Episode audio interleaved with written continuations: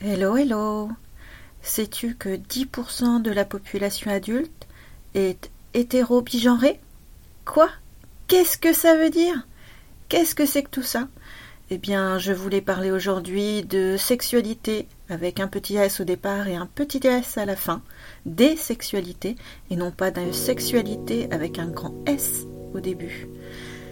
Ça va te permettre de connaître les premières notions et réfléchir sur les sexualités.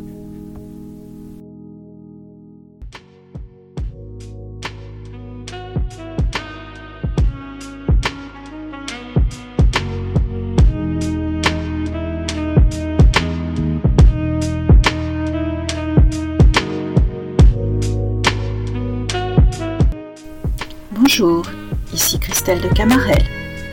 Je vous présente l'émission Charnel qui va parler de sexualité de façon décomplexée, dans le fun, la bonne humeur et la simplicité.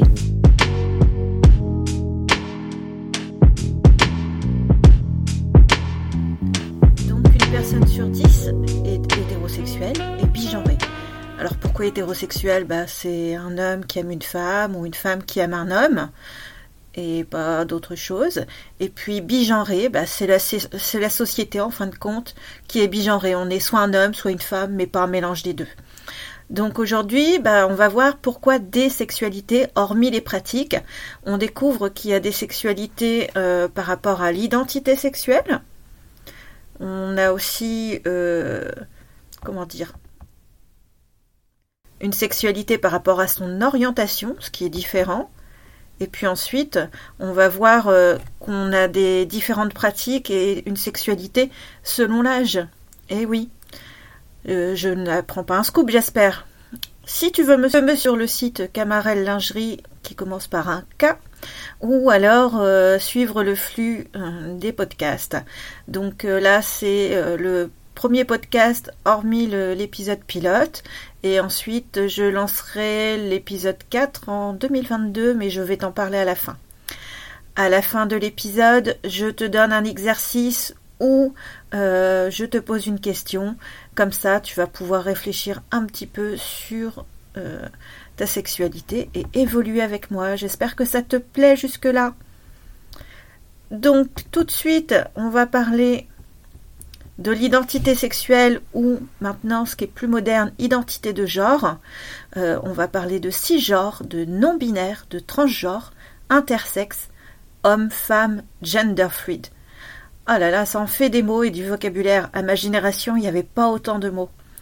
Euh, je te rappelle que je suis née dans les années 70, donc on n'avait pas le terme transgenre, mais on avait le terme transsexuel qui tombe euh, dans l'oubli parce que euh, d'une part il y avait une notion de finir euh, sa transition jusqu'à l'opération des organes génitaux et d'autre part c'était dans une classification psychiatrique comme quoi les gens étaient malades en fin de compte ce n'est pas une maladie.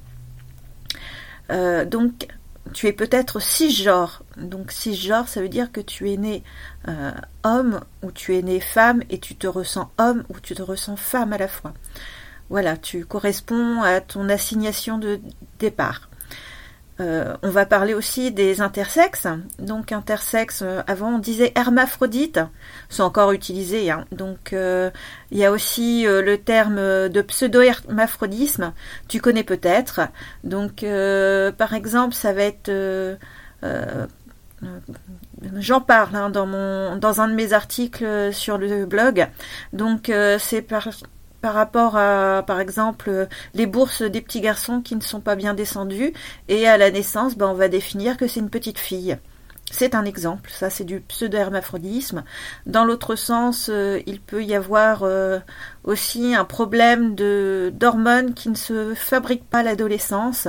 Euh, chez une fille, par exemple, les règles vont tarder à venir et c'est souvent un problème d'enzyme de codage des hormones d'œstrogène. Voilà. Après, qu'est-ce qu'on peut dire à une personne qui est non binaire Alors, c'est une personne qui se définit à la fois garçon et fille ou euh, non garçon, non fille. Euh, voilà, qui n'a pas envie d'être mis dans une catégorie. Et puis, euh, donc ça, c'est le cas de mon fils aîné. Et puis il y a le gender free, donc c'est presque à l'idée du moment où on a le droit de voguer d'un côté, de l'autre, sur tout le spectre.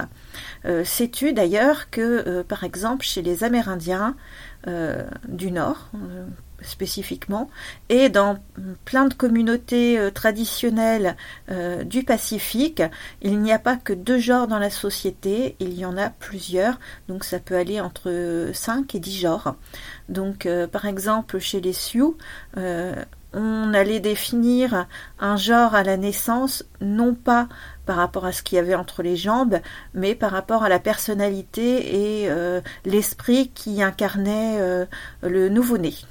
Donc euh, c'était sympa. Et plus tard, l'enfant avait le droit d'évoluer par rapport à ça. Hein. Il n'y avait pas de souci à ce niveau-là. Donc c'est euh, vraiment à différencier de l'orientation sexuelle. Et l'orientation sexuelle, bah, qu'est-ce que c'est? Qu'est-ce que c'est que cette bête-là? Donc on peut être hétéro, on peut être bi, on peut être gay, on peut être lesbien, on peut être asexuel, on peut avoir une identité romantique comme l'aromantisme ou le polyamour. Et donc euh, ça, toutes ces choses-là, hormis euh, hétéro, qui est la majorité des cas, mais quand on ajoute toutes les minorités, bah, euh, ça doit faire une belle, une belle fourchette de personnes hein, entre l'identité sexuelle et l'orientation sexuelle. c'est tout ce qui peut être représenté dans le sigle LGBTQIA+. Et il y a d'autres sigles avec euh, d'autres lettres. Et euh, il y a des différents drapeaux qui vont représenter euh, toutes ces orientations sexuelles et identités de genre.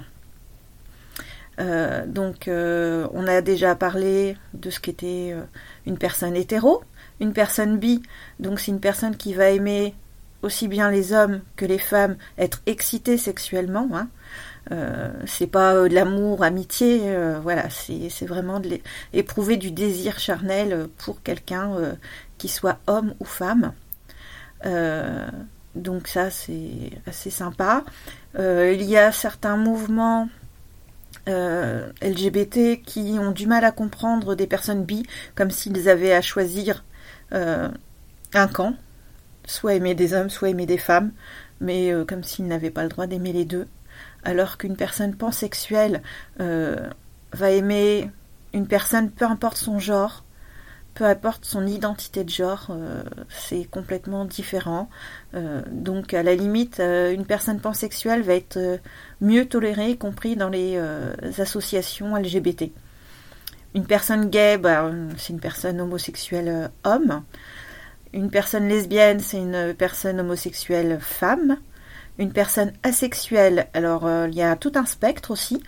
C'est euh, une personne qui va ne pas obligatoirement éprouver du désir sexuel, euh, mais peut avoir des relations sexuelles, il n'y a pas de souci, et sans qu'il y ait de pathologie derrière.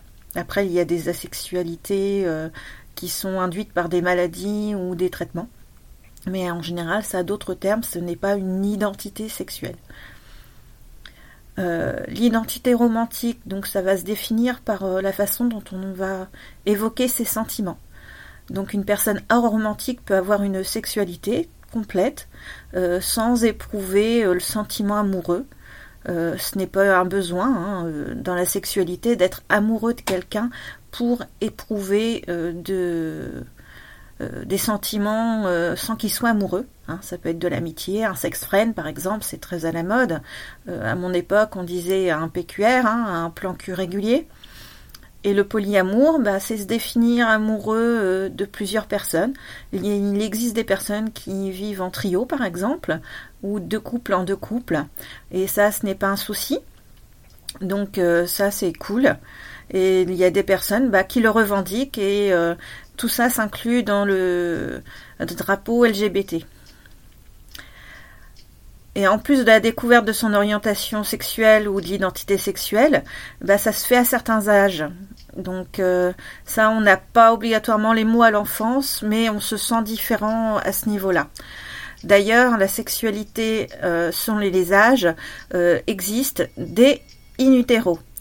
Euh, on a déjà vu à l'échographie, euh, surtout avec l'échographie 3D, que les enfants peuvent se masturber.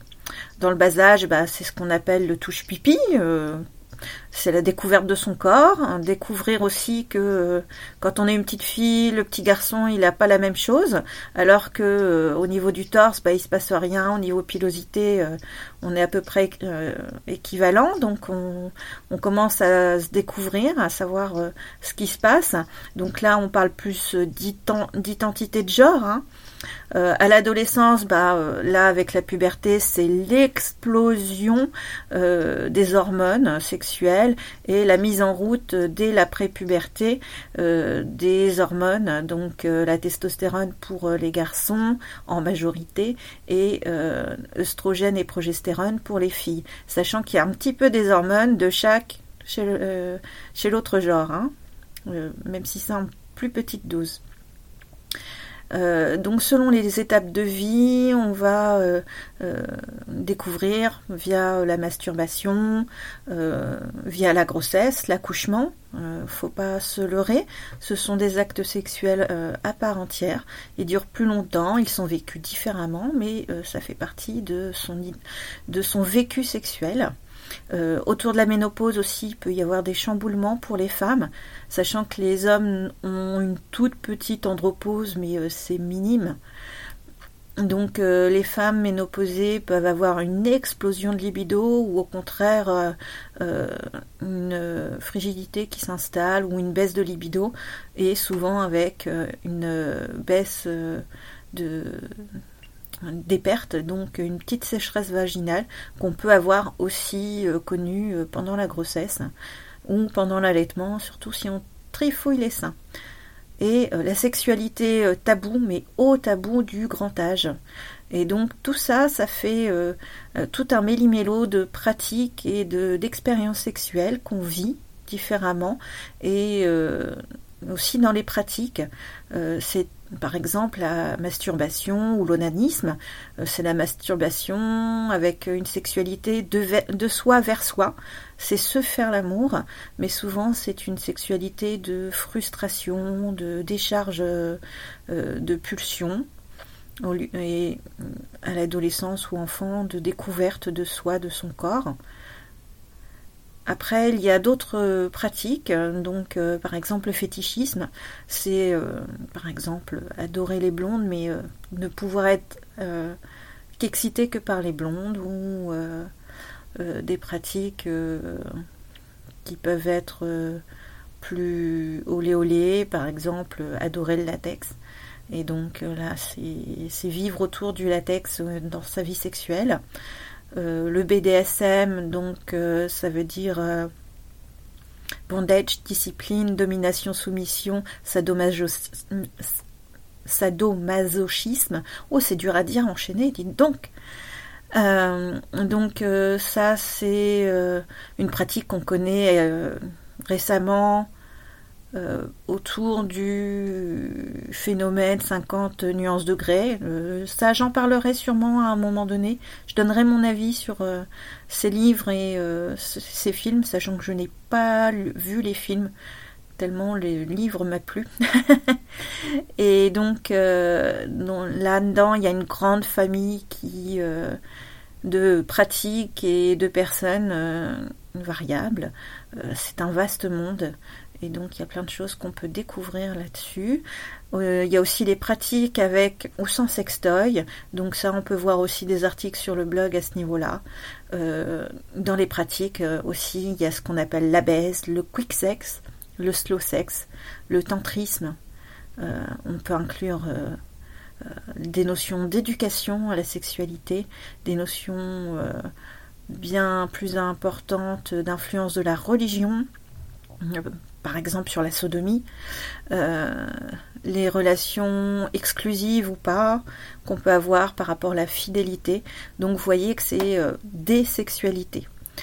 Pour récapituler, donc euh, tu as appris aujourd'hui qu'il y a des différences entre l'orientation sexuelle et l'identité de genre et l'importance de la sexualité selon l'âge. D'ailleurs, connais-tu le dernier terme qui s'appelle intersexualité au mot gay donc ça, ça veut dire toutes les euh, sexualités qui ne sont pas considérées comme euh, habituelles. Euh, en anglais, la curiosité pour différentes pratiques sexuelles, ça s'appelle kink ou kinky. Et je trouve ce mot-là très très joli et plein de peps. Je ne sais pas ce que toi tu en penses. Et ma petite question, donc, ce serait te définis-tu comme un hétéronormé ou plutôt un alter sexuel? Moi, je vais dire que je suis ambivalente. Donc je me définis comme gourmande. Sapiosexuelle, ça veut dire que j'aime être euh, émoustillée euh, au niveau du cerveau. Il me faut une euh, stimulation intellectuelle ou des mots, etc. Enfin, il y a une période de séduction. Pansexuelle, je j'apprécie les personnes, peu importe leur genre, peu importe J'espère que cet épisode t'a plu. Charnel, c'est le podcast qui traite de la sexualité de façon décomplexée. Tu veux que j'aborde un sujet qui touche de près ou de loin à la sexo? Envoie un message audio ou écrit, ça me fera plaisir. Je t'embrasse et j'espère te retrouver prochainement.